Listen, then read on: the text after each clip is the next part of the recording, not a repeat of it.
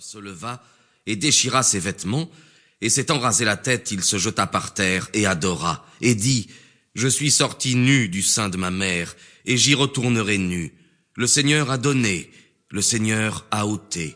Il est arrivé ce qui a plu au Seigneur, que le nom du Seigneur soit béni. En tout cela, Job ne pécha point par ses lèvres, et il ne dit rien d'insensé contre Dieu.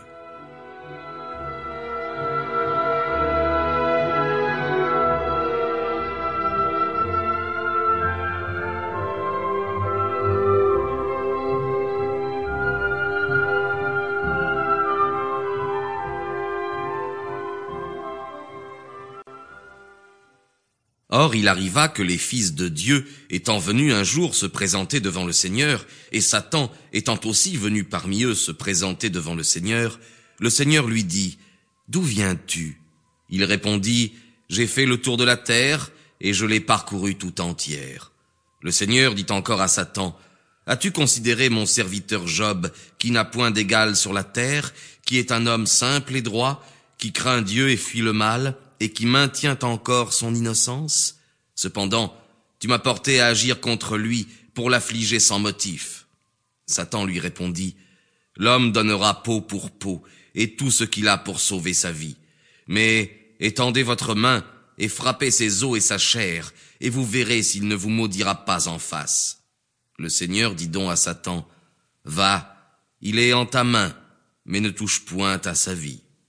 Satan étant sorti de devant le Seigneur, frappa Job d'un ulcère malin, depuis la plante des pieds jusqu'à la tête. Et Job, assis sur un fumier, ôtait avec un tesson la pourriture de ses ulcères. Alors sa femme lui dit, Vous demeurez encore dans votre simplicité, maudissez Dieu et mourrez. Il lui dit, Vous parlez comme une femme qui n'a point de sens. Si nous avons reçu les biens de la main du Seigneur, pourquoi n'en recevrons-nous pas les mots? Dans toutes ces choses, Job ne pécha point par ses lèvres.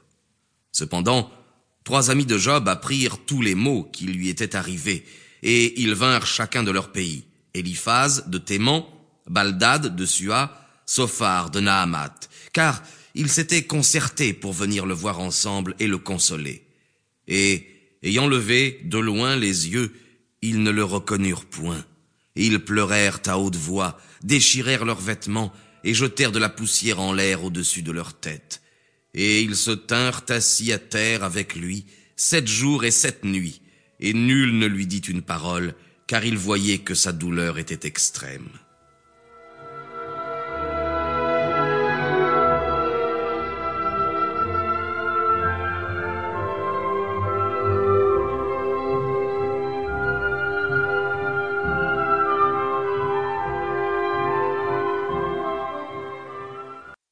Après cela, Job ouvrit la bouche et maudit le jour de sa naissance, et il parla ainsi.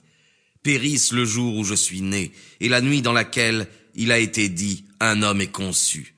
Ce jour, qu'il se change en ténèbres, que Dieu ne le regarde pas du ciel, qu'il ne soit point éclairé de la lumière, que les ténèbres et l'ombre de la mort l'obscurcissent, qu'une noire obscurité l'environne, et qu'il soit plongé dans l'amertume.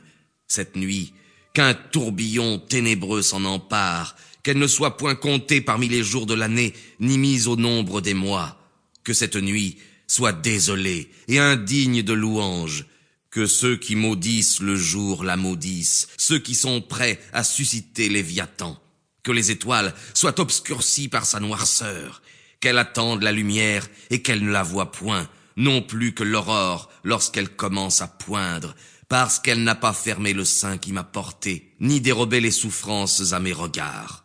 Pourquoi ne suis-je pas mort dans le sein de ma mère? Pourquoi n'ai-je pas expiré aussitôt que j'en suis sorti? Pourquoi ai-je été reçu sur des genoux, allaité par des mamelles? Car je dormirai maintenant dans le silence, et je me reposerai dans mon sommeil avec les rois et les consuls de la terre qui se baptisent des solitudes, ou avec les princes qui possèdent l'or et qui remplissent d'argent leurs maisons, ou, comme un avorton caché, je n'existerai plus, ou comme ceux qui, ayant été conçus, n'ont pas vu la lumière. Là, les impies ont cessé leur tumulte, là se reposent ceux qui sont épuisés, sans force,